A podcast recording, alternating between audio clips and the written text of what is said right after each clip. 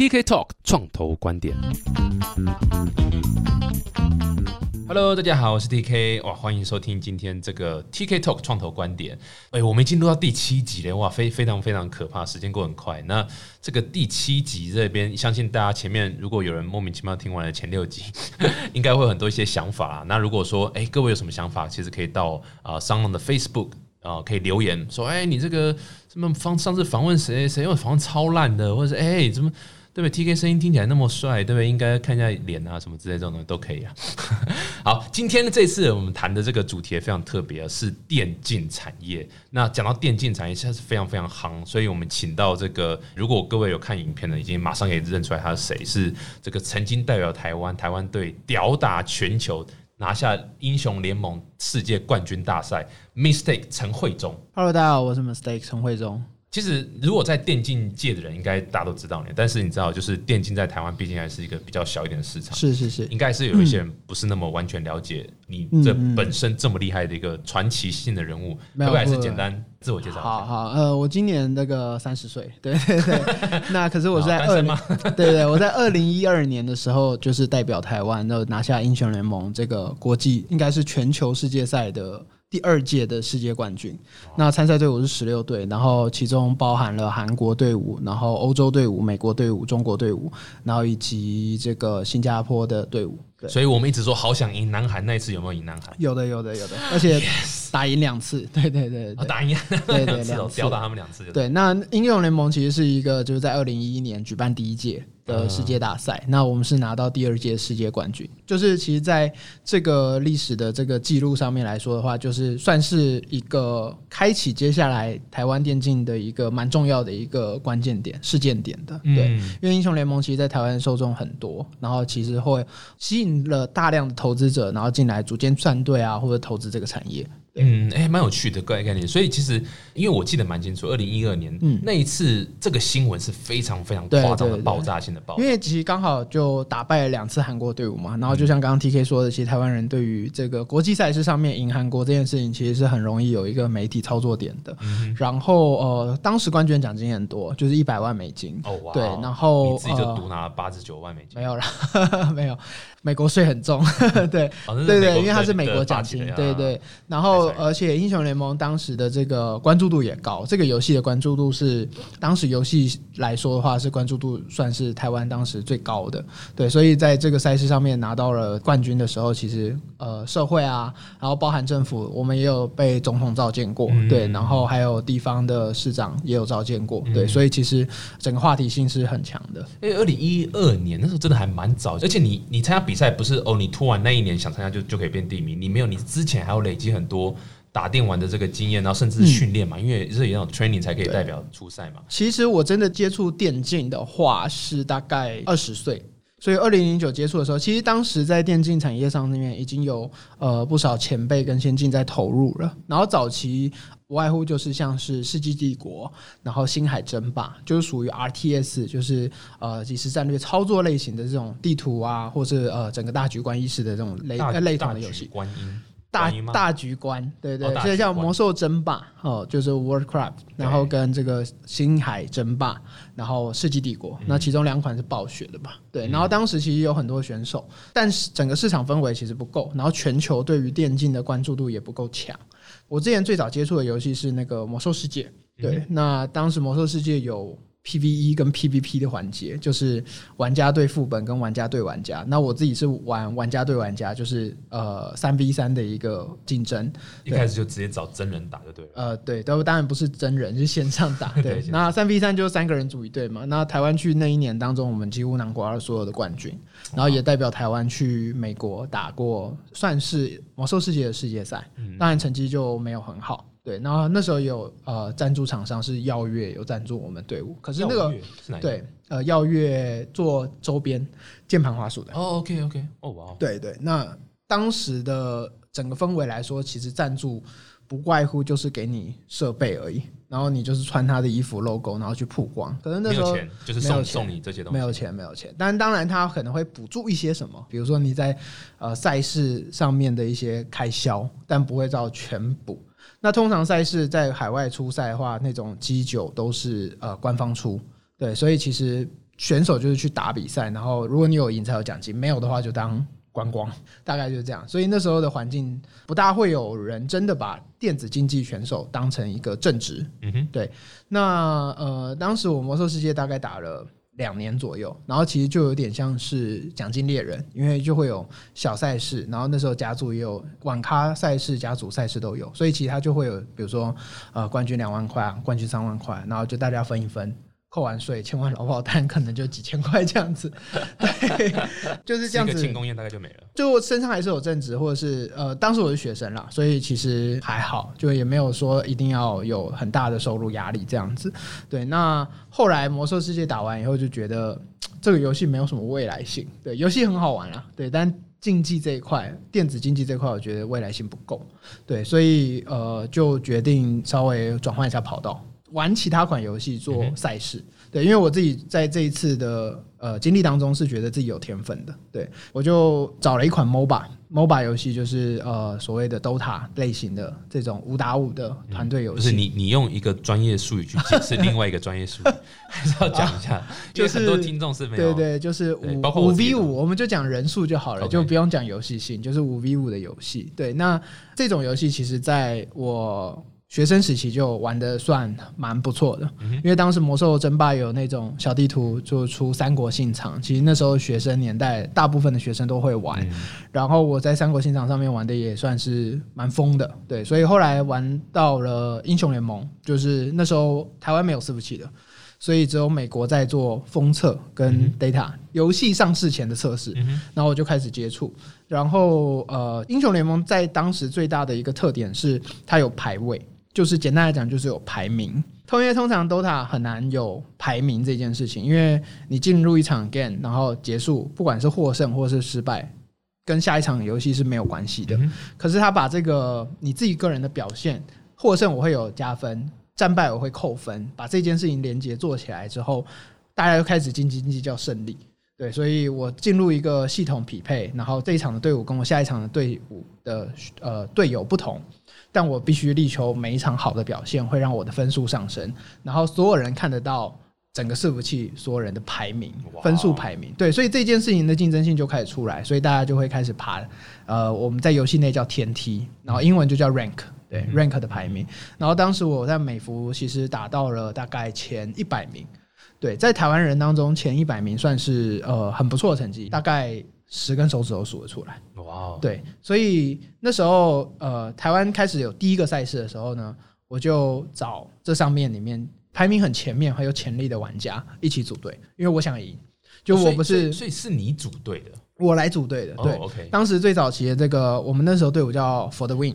对，所以缩写就是 FTW。呃，其实就跟队名一样，我们是来赢的。那时候就是呃，有的人找队伍是认识的朋友一起找嘛，可是我就专门找精英。对，所以我要我要我觉得最强的当我队友。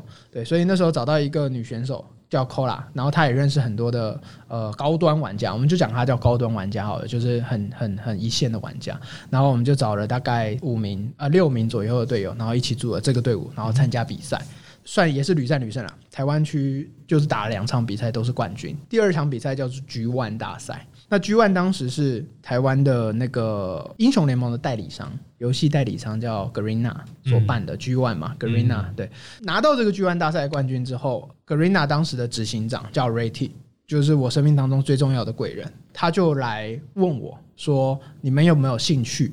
被 Garena 签成当职业队伍，哦。对，那这件事情是我第一次接收到，呃，有人邀请我们签为职业队的邀约，所以其实我是非常兴奋的，因为我自己当选手那么久，觉得这是一个被公司肯定的一个感觉在，真一个团队肯定的感觉在，所以我就跟我的队友讨论，那当时我的队友有两个是呃留美的。对他们都是台湾人，然后一个已经回来了，就是已经要回来台湾，他也没有打算再在国外。然后一个是在美国念书，念化学。然后我们就讨论说，哎，有这个 offer，大家要不要一起来，然后当一份工作？然后其实绝大部分都同意的，就只有这个美国的朋友，就是呃，算是婉拒，因为他还是想要把学业完成。你们那时候都是大学生还是毕业了？我自己当时是二十。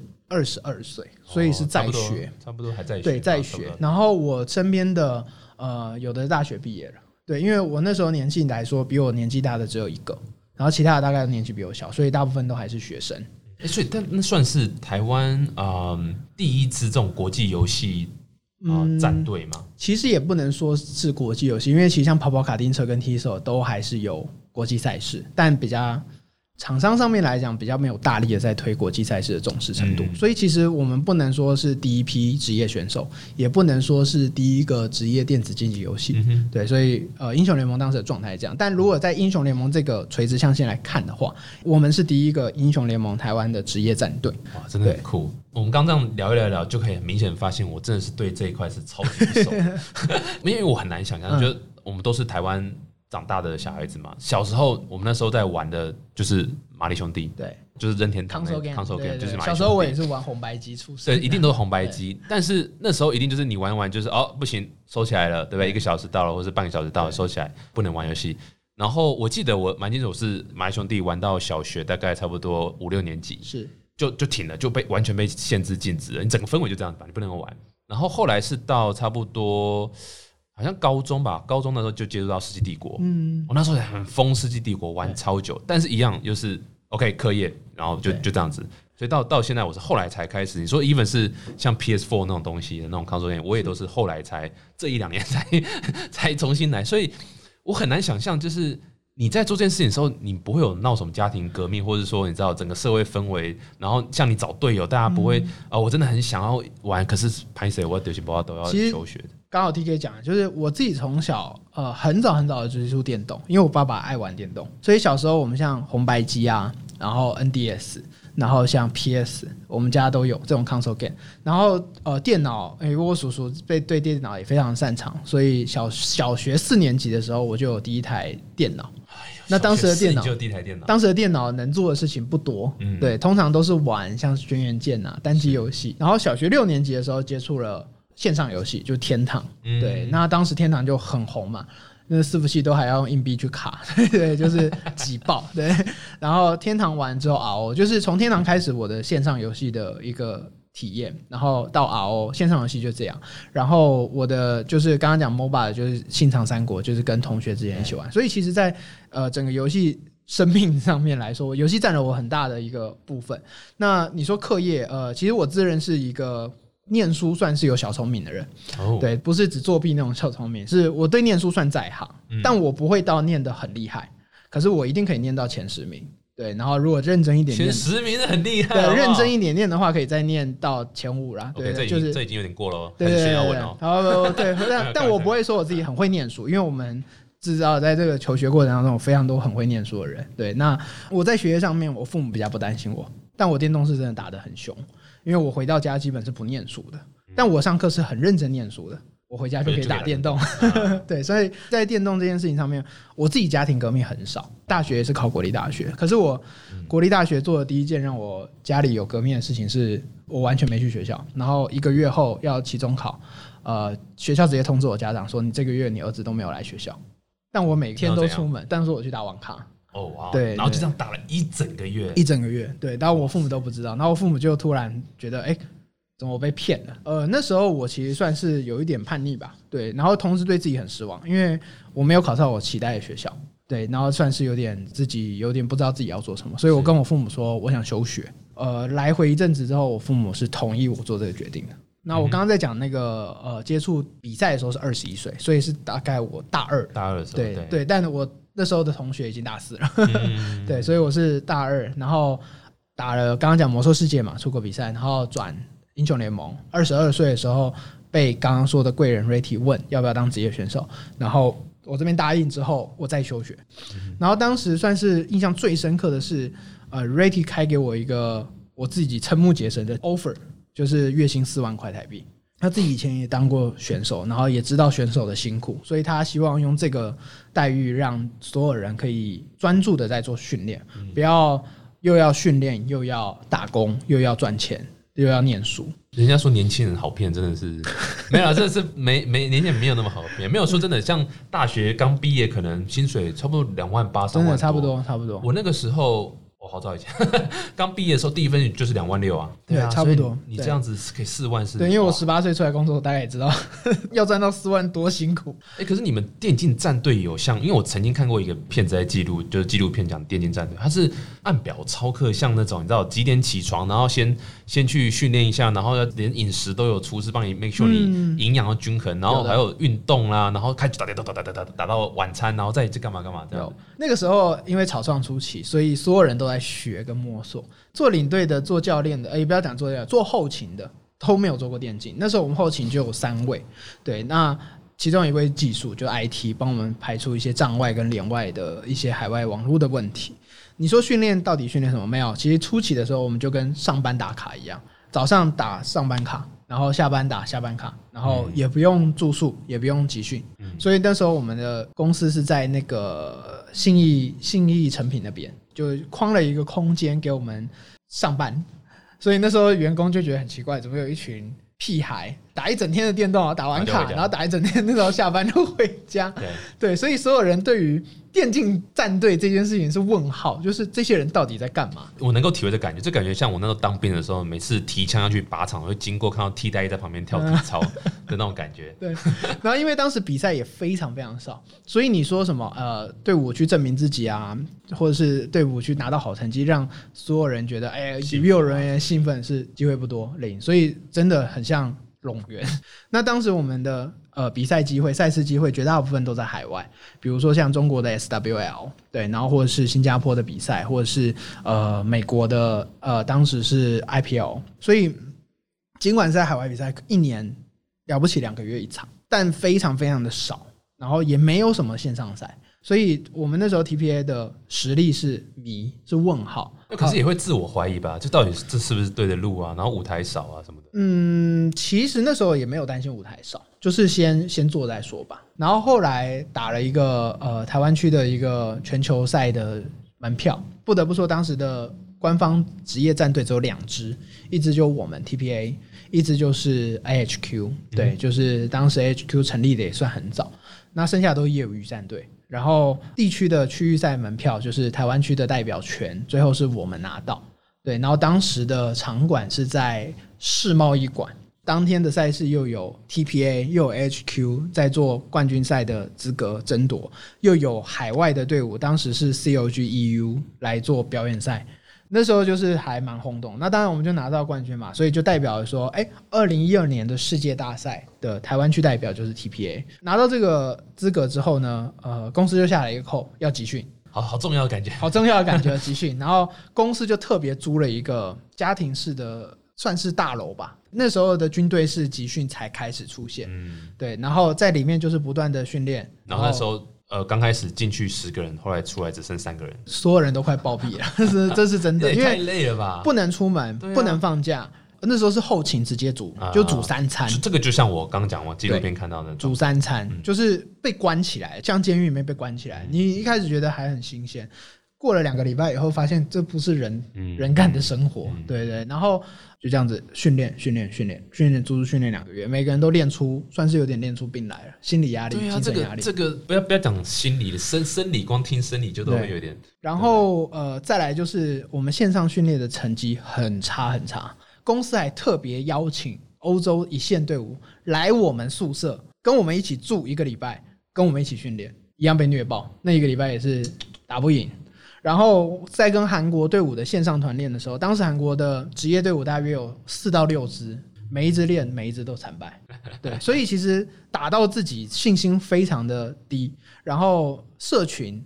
在看 TPA 这支台湾代表队的时候，也非常不看好，唱衰，对，就是唱衰、酸言酸语、人身攻击，然后就是完全不看好 TPA。结果当年同年嘛，对不对？对，二零一二年同年的英雄联盟大赛就拿冠军。对，其实我们后来我自己回去看的时候，这件事情真的是，就是真的是传奇。不过我们刚聊这么久。然后再讲这个电竞的这种状况历史啊，可能如果没有特别了解电竞的朋友，可能会觉得说，哎，到底为什么会有会有这样的状况哦？其实某种程度上也是因为这个产业是其实成型了，这已经不再是一个像我们小时候对不对？国小生那种年纪打电动是休闲娱乐，没有，这已经变成是一个产业。为什么？呃，电竞在美国的名字不是什么 video game 或什么 game，它是叫 e sport。Yeah, e sports。对，所以它是它是 sport。你看 sport 是运动产业是这么大，虽然它还不是说哦，大家想象中那样什么哦。换什么服装，他跑跑跳跳，不是这种 sport，但是他是其实是已经刚才讲讲 ranking，对不对？然后比赛竞赛。然后你可能会有选手之间参加什么战队、什么联盟什么，这其实就是 sport 的一个状况嘛。对，其实我们在看 sports 的时候啊，这时候就要用专业的分析者来。刚刚不专业吗？刚刚是选手，所以我是在分享一些故事。对对对，故事听众可能会喜欢听嘛。那我们在讲 sports 的时候，其实回过头来看篮球、棒球、足球也好，其实它会有两种状态。第一种是你喜欢打，学校可能会教，你可能会有朋友爱玩，然后你就参与其中，感觉到其中的乐趣。第二种是这种运动。比赛起来好看，嗯，会有紧张感，会有刺激，会有张力，会有一些呃 highlight moment，就是那种你会呃永远记得的一些画面。然后再来就是它有明星，对，就是球员也好，对，有明星这样子一个打造。因为你自己打，你知道难在哪里。所以在运动这个环节上面，符合到现在的电子竞技，其实都是游戏你会玩，你会跟朋友一起玩，对。然后再来就是赛事，你会觉得好看，因为有竞争有张力。再来就是有明星。因为你知道这些人很强，因为你做不到他们能做的事情，这些都是呃为什么国外会将呃电竞会定义成 e-sports 的原因。它有完全的运动元素存在，对。但同样，它有一个先天上的问题是，游戏是属特定发行商这件事情。但我们不会说篮球、足球、棒球这样的一个运动属特定的人或组织或是团体。所以其实发行商有权决定这个游戏接下来要长什么样子。嗯哼。可是像足球、篮球，你要定规则。对。像现在最近篮球是有定一个新的规则嘛？我记得好像罚球的规则。对，罚球新。它其实是全球去同步跟沟通，并且取得共识的。可是游戏发行商其实可以有人为因素去调动里面任何的一个元素，而没有第三方或者是取得共识的这个环节在。所以它在先天上面来讲，它有运动的元素。但它也有会阻止这件事情长久发展的一个先天的一个缺陷跟劣势在。但是你觉得会不会 e-sport 也慢慢之后走向就是这种其他运动的情况？就是哎，你可能呃赛事的举办是某一个单位或者联盟去去做组织？呃，我觉得是这样子，就是像刚刚 T K 所说的，如果今天是一个第三方中立的组织，不管是奥运或者是任何的一个国际的一个游戏联盟组织，anyways，但现在没有。这件事情就会发展成可能跟传统运动一样，哦，会变公平公正，然后并且有呃竞争性。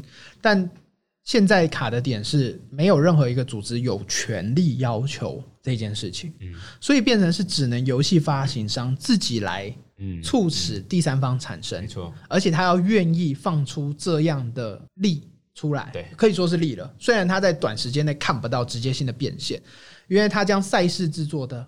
内容授权给第三方制作者去做，那这个环节其实是现在所有游戏商都过不去的一关。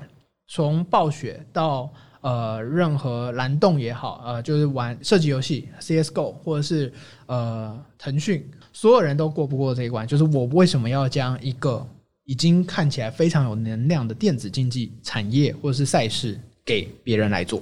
可他也不一定说。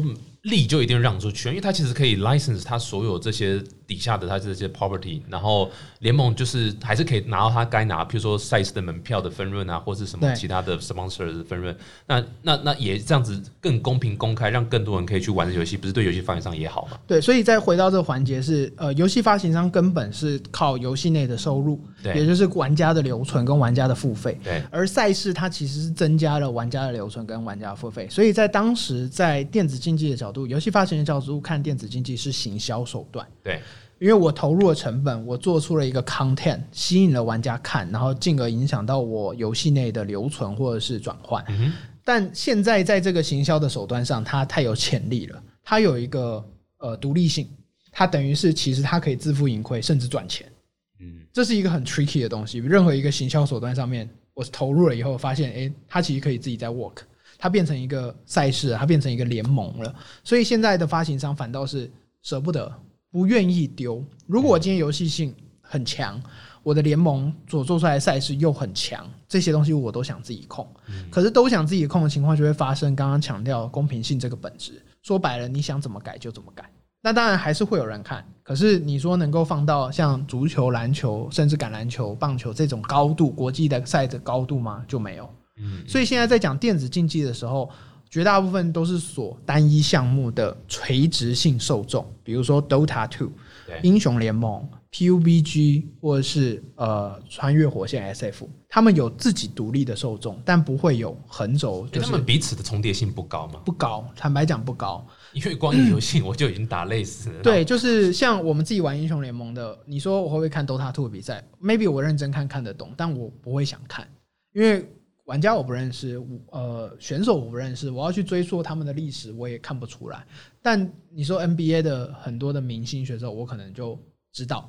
然后且篮球我也看得懂，对对，篮球的门槛就很低，我就知道规则大概怎么玩。就我自己不打，可是我都看得懂。棒球我也看得懂，就所以这件事情，它在电子竞技的传播上面跟横轴发展上面是困难的。嗯，但它在垂直受众的粘着会很强，而这个粘着强，进而影响到游戏的留存转换这件事情。所以其实在这个环节上面来讲，现在电子竞技会遇到一些嗯困难，但我们。还是持续在投入在这个产业当中，是觉得这不是一个困境，就是不能解决的问题，而是要想办法找到突破口，要创新，我们要创造一种新的模式出来。我们应该要借鉴传统运动，但我们不能够完全的照传统运动的方法在走。没错，没错，这个我觉得这个产业它它其实现在等于说是其实算刚成型没多久了，才几年的时间而已。是，那其实越来越在蓬勃发展我个人也是蛮看好。之后会往很多更像体育相关这样的一个方式来走，因为呃，一旦你市场真的做到很大的时候，我不太相信一个游戏发行商可以 take care 所有东西，它势必还是要呃，你知道，就其他方式进来。你知道，就访问你之前，其实我也查了一些资料，就到底电竞的产业状况怎么样？就是在二零二零年的时候，现呃，二零一六年的时候有个产业呃研究是大概四亿多美金的一个产值，但二零二零就已经到了呃十五亿美金了，这个成长是非常非常高的，它的。年年成长率大概有快要上近三十几 percent，这是很多浪头上产业就会这样，所以电竞也是其实这其中一个。而且其实它的那个产值分析应该没有游戏收入，对它只是单纯都是电竞电竞赛事，对，主要电竞赛事包括赛事授权、授权、赞助，然后场馆的收费这样子。没错没错，而且还有一个数据让我蛮惊讶，就是会去看游戏或是玩游戏的这些游戏的人，在二零二二年会到差不多有差不多七亿。六七亿人的人口这样的一个成长，呃，包括狂热者和一般会去看的，这是我好难想象的。六七亿的人口，全世界会去会去一直去见到，就看这种有呃 e-sport 的比赛啦、竞赛啦，这是我很难想，因为我其实没有在看啊竞赛，或者是你知道，连 Twitch 我都其实很少在看。现在对就是这样讲，电竞的产值很大，可是这个报告里面有一个算是他不会去特意写的是，它其实是总和。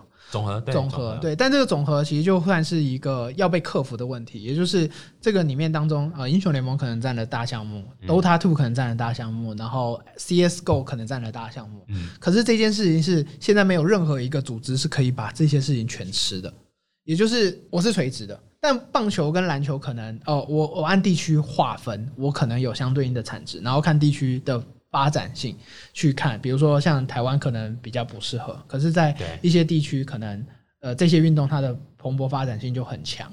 那像像足球，台湾就几乎是没有这样的一个状态。所以传统运动是分地区跟市场性，可是游戏是分项目，就是单一项目，它就比较没有地区性跟市场性的问题在。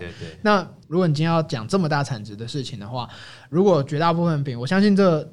产值里面可能三块，我刚刚提到的三个游戏，英雄联盟、Dota Two 跟 CS:GO 应该是这整个产值里面占比最大最大的。可是它都集中在这些发行商手上。当然不是说这些利益都在发行商手上，而是有参与其中的任何的参与者。可是你今天要进去要角逐这些参与者是困难的，因为在这个环节上面来讲，你很难有竞争性。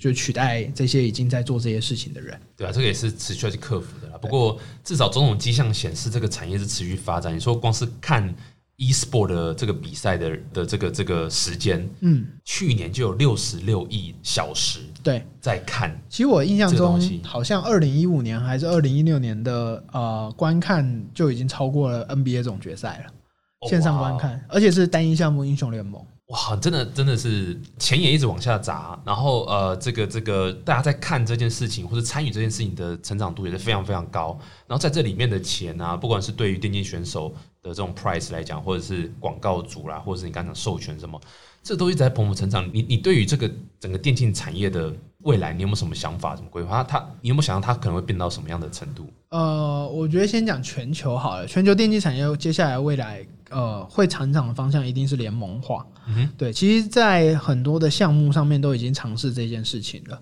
联盟化就是专门专注的打造呃地区性的赛事。那呃，现阶段所有的游戏其实基本上都会有例行赛跟世界赛这两个环节。就是我们刚刚讲，不管是英雄联盟也好，任何任何赛事也好，地区性是要强化民族意识跟民族凝聚力。因为我在地区性的例赛当中，我可能会有很多支参与者，像中国的 LPL 现在好像十六支队伍，我会决决胜出一支最强，然后呃不止一支吧，可能世界赛你这个地区是有三个名额，所以是三支，然后你会将所有民族的呃。关注度都会放在这三支队伍的表现上，所以地区性这件事情一定要做。你要用立赛的成绩表现出最值得在今年代表你们地区出赛的队伍，然后世界赛当中才会去有这种地区性、民族性的一个意识，就跟我们看。足球，如果我们有自己的队伍的话，我们势必会觉得，呃，我的心是跟着他的。尽管我对他的明星选手选手们我都不认识，但我不管，反正他就是代表我们，对，他就代表我们，我们就是会站在他这边。所以基本上电竞赛事它一定是往职业的方向去走，联盟化这件事情是必须。但联盟跟联盟之间怎么 connect 出一个更高的决策单位去举办世界赛？现在这个角色是发行商。但联盟可以由呃当地的代理商或者是当地的第三方来做，因为游戏营运现在不会说，哎，我一个游戏营运在美国，全球都归我管。他当当地的 local 的呃代理商或是发行商还是有它的优势在，不管它的行销推广或者社群或者是垂直深度的一些活动，其实都要由当地的发行商去做，就是大家分工合作嘛。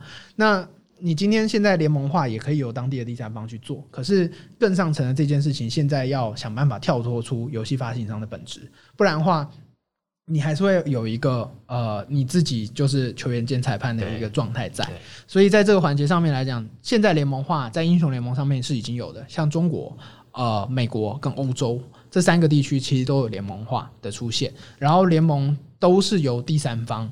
当然，游戏商可能会有一些股份在里面，但都是第三方的决策者在做联盟的运营，包含队伍的遴选、队伍的汰换、队伍的赞助、队伍的监督，还有赛事的公正性，这些都是由第三方在执行的。对，那这件事情在做起来以后，广告主才会有意愿进来，广告主才会觉得你真的像点什么。其实。回过头来看 NBA，NBA 像我们自己在研究 NBA 的时候，它是一个很有趣的运动。在美国 NBA，其实在我记得五十多年前还六十多年前的时候，NBA 是一个快要死亡的联盟。对，就是没有任何一支队伍在赚钱，所有的队伍都在烧钱。但当时 NBA 做了一些决策跟策略之后，到了现在的一个状态。那联盟化这件事情，让所有人被监督，被更好的参与内容的表现。对啊，以及明星的打造、内容的制作，全都是要有一个。呃，公正且专注在这个联盟的表现上面去做的，那这个运动赛事在未来联盟的出现之后，才有可能将明星选手的能量再可能的堆垒到可能现在我们在看所有运动职业运动的明星水平，对。对啊，这的确是非常同意。就像我们刚一直在讨论的，这个 e-sport 现在还不是这么 sport 的一个呃呃规范或是走法，但是未来当产值越来越大，产业越来越大的时候，是肯定势必是要有这样的一个趋势。因为刚刚讲联盟化，其实或多或少它还可以牵制游戏发行上的改动。对对，因为在这个环节上面，它就不能够被一个人没错。做掌权，没错，打假球还有人会看吗？对不对？宗旨就经历够了嘛，对不对？你一旦有人为的进来操控，就就就开。这期节目中，魔镜娱乐执行长陈慧忠分享了过去夺下电竞比赛冠军的心路历程，也分享了对国际电竞产业发展的看法。下一集的 tk 创投观点将继续请陈慧中分享。那他怎么看台湾的电竞产业现况？又为什么从选手退役之后决定成立魔镜娱乐呢？